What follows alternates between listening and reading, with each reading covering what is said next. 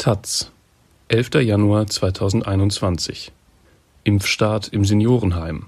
Nicht nur ein Pieks von Marte Rudert. In der Bibliothek der Bremer Stiftungsresidenz Landhaus Horn werden Stühle beiseite gestellt. Geschirr, Besteck, Servietten und Kerzen wandern von einigen Tischen auf andere. Auf der linken Seite des Raumes werden zwei der dunklen Holztische zusammengeschoben und desinfiziert. Mehrere rollbare silberne Wagen stehen im Raum. Darauf kommen Laptops, Lesegeräte, Handschuhe und Desinfektionsmittel. In den unteren Fächern stehen Notfallkoffer und Wasserflaschen. Eine Frau schneidet Pflaster zurecht, sie landen in einer Nierenschale aus Pappe.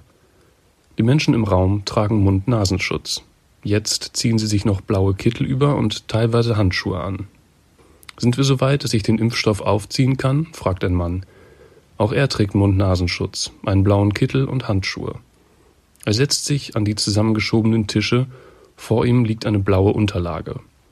Er nimmt das erste kleine Fläschchen mit dem lila Deckel, den Impfstoff von BioNTech und Pfizer. 0,45 Milliliter Lösung sind in der Flasche, er spritzt 1,8 Milliliter Natriumchloridlösung dazu. Am Ende ergibt ein Fläschchen so sechs Impfdosen. Nach der Zulassung des Impfstoffs von BioNTech und Pfizer kurz vor Weihnachten starteten am 26. Dezember die ersten Impfungen gegen das Coronavirus. Menschen über 80 Jahre und die, die in Alten- oder Pflegeheimen leben, stehen gemeinsam mit medizinischem Personal, das sie betreut oder hohem Risiko ausgesetzt ist, ganz oben auf der Liste. Die in jedem Bundesland eingerichteten Impfzentren spielen dabei derzeit nur eine nachrangige Rolle. Die Impfungen in den Alten- und Pflegeheimen werden von mobilen Teams durchgeführt. 14 solcher mobilen Impfteams sind in Bremen unterwegs. Sieben werden von dem Deutschen Roten Kreuz gestellt, sieben von den Johannitern. Die Gruppen bestehen aus jeweils vier Personen. Einer Ärztin, einer impffähigen Person, einer Person für die administrativen Aufgaben und einer Fahrerin, als sich die Teams an diesem ersten Montag im neuen Jahr beim Impfzentrum auf dem Bremer Messegelände treffen, ist es draußen noch dunkel.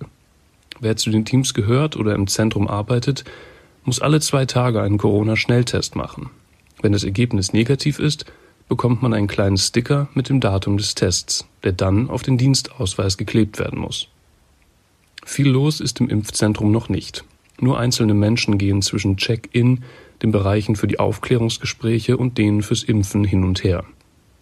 Die Feldbetten und grauen Stühle, die mit Abstand im Ruhebereich aufgestellt sind, sind leer.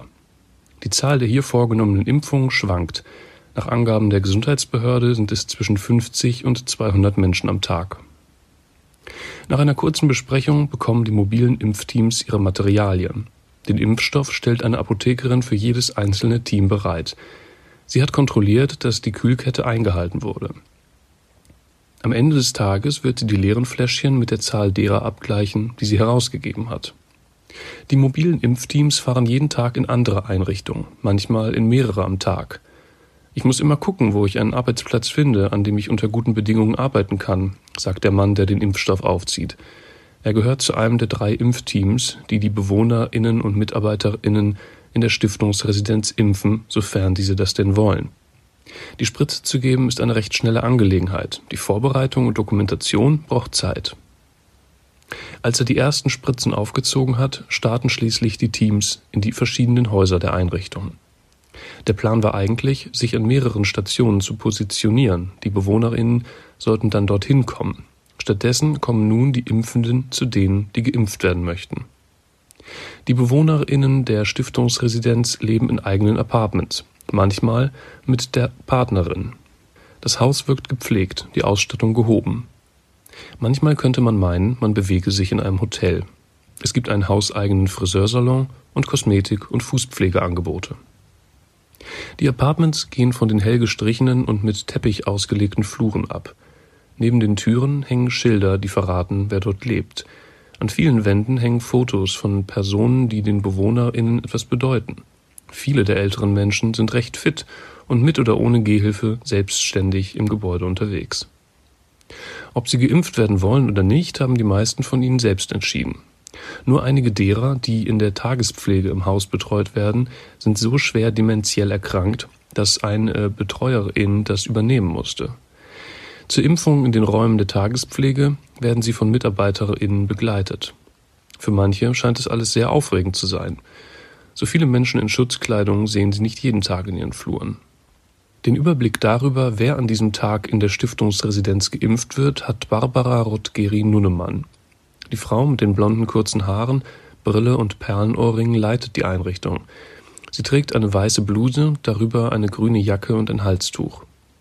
Auf einem Klemmbrett hat sie die Anamnesebögen und Einwilligungen der BewohnerInnen gesammelt. Darauf liegen die Versichertenkarten. Sie weiß, wer privat versichert ist und deshalb keine Karte hat und sagt einem der drei Impfteams, wo als nächstes jemand geimpft werden soll, händigt dem Team die entsprechenden Papiere aus. Rotgeri Nunnemann war auch diejenige, die die Unterlagen an die BewohnerInnen verteilt und wieder eingesammelt hat. Und sie hat mit den Johannitern den Impftermin abgesprochen. Eigentlich hätten die schon etwas früher kommen sollen, sie habe aber um den Termin am Montag gebeten, um alles richtig vorbereiten zu können. Ich bin Herr Frohbese, ich bin Orthopäde, das heißt, ich bin ein Arzt. So begrüßt Detlef Frohbese die BewohnerInnen, als er mit seinem Team von Apartment zu Apartment zieht. Unter seinem blauen Kittel trägt er ein grau-grün kariertes Hemd, Jeans und Turnschuhe.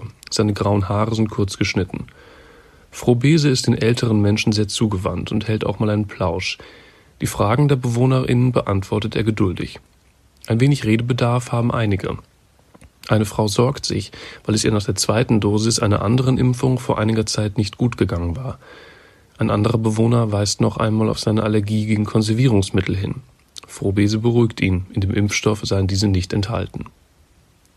Frohbese ist an diesem Tag dafür zuständig, die Unterlagen zu prüfen.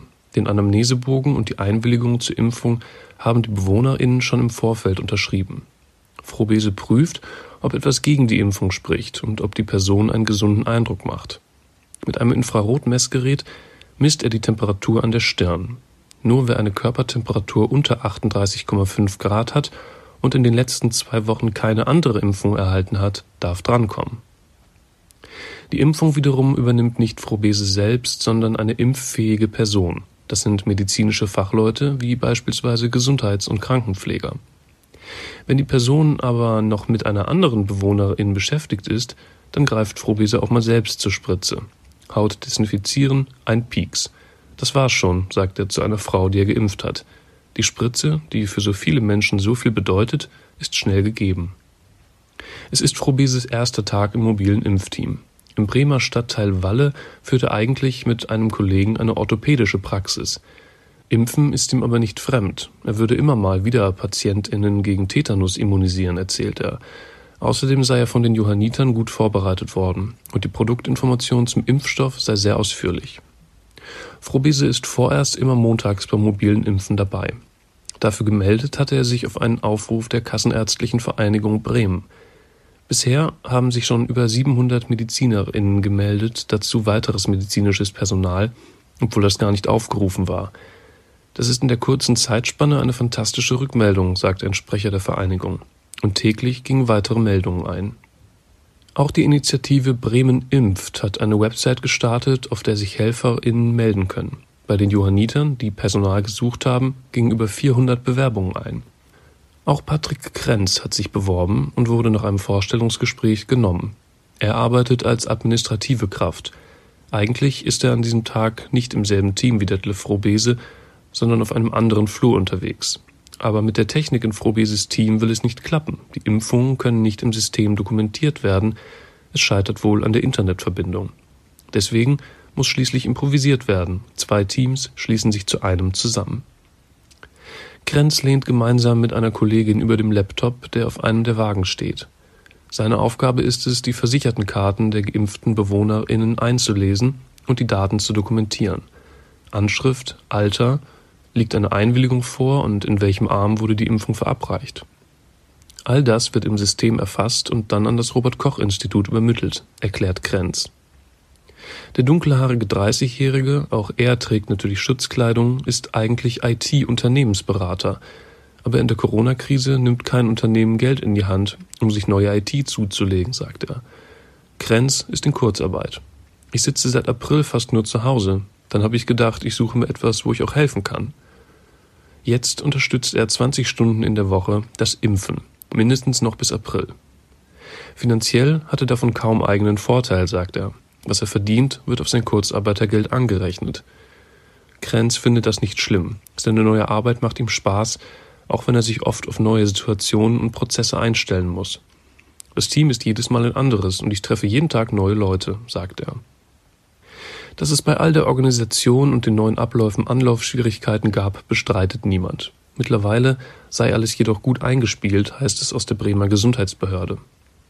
Nachdem zunächst in den Alten- und Pflegeheimen gestartet wurde, will die Behörde noch im Januar auch die über 80-jährigen BremerInnen anschreiben, die nicht in einer Einrichtung, sondern zu Hause leben. Wie diese Menschen an einen Impftermin gelangen, regeln die Bundesländer unterschiedlich. Die Deutsche Gesellschaft für Geriatrie kritisiert die Anmeldung für die Impfung, die Erreichbarkeit der Impfzentren und die dafür erforderliche Mobilität stelle viele der alten Menschen vor eine nahezu unlösbare Aufgabe. In Berlin können sich SeniorInnen kostenlos mit dem Taxi zum Impfzentrum fahren lassen. Bremen prüft gerade, inwieweit die Menschen durch Fahrdienste unterstützt werden können. Noch keine Lösung ist jedoch für diejenigen in Sicht, die beispielsweise bettlägerig sind und zu Hause gepflegt werden. Das Problem? Der mRNA-Impfstoff von BioNTech und Pfizer ist sehr empfindlich. Nicht nur muss er bei sehr tiefen Minusgraden transportiert und gelagert werden.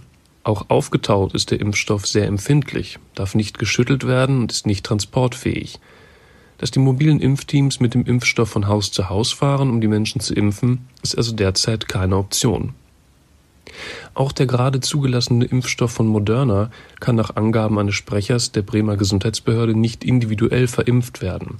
Er sei mit Blick auf Schütteln und Transport genauso anfällig wie das Produkt von BioNTech. In Bremen versuche man gerade mit Hilfe von Krankenkassen herauszufinden, wie viele Menschen überhaupt eine Impfung daheim benötigen, um dann Lösungen für sie zu finden. Betroffenen bleibt vorerst nur abzuwarten und auf die Zulassung eines weniger empfindlichen Impfstoffs zu hoffen.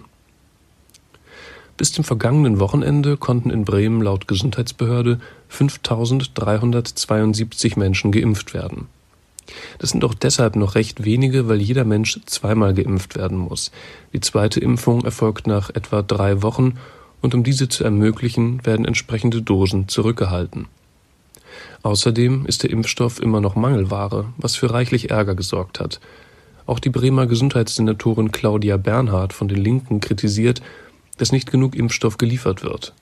Wir sind gut ausgerüstet mit Personal, Teams und Impfbesteck.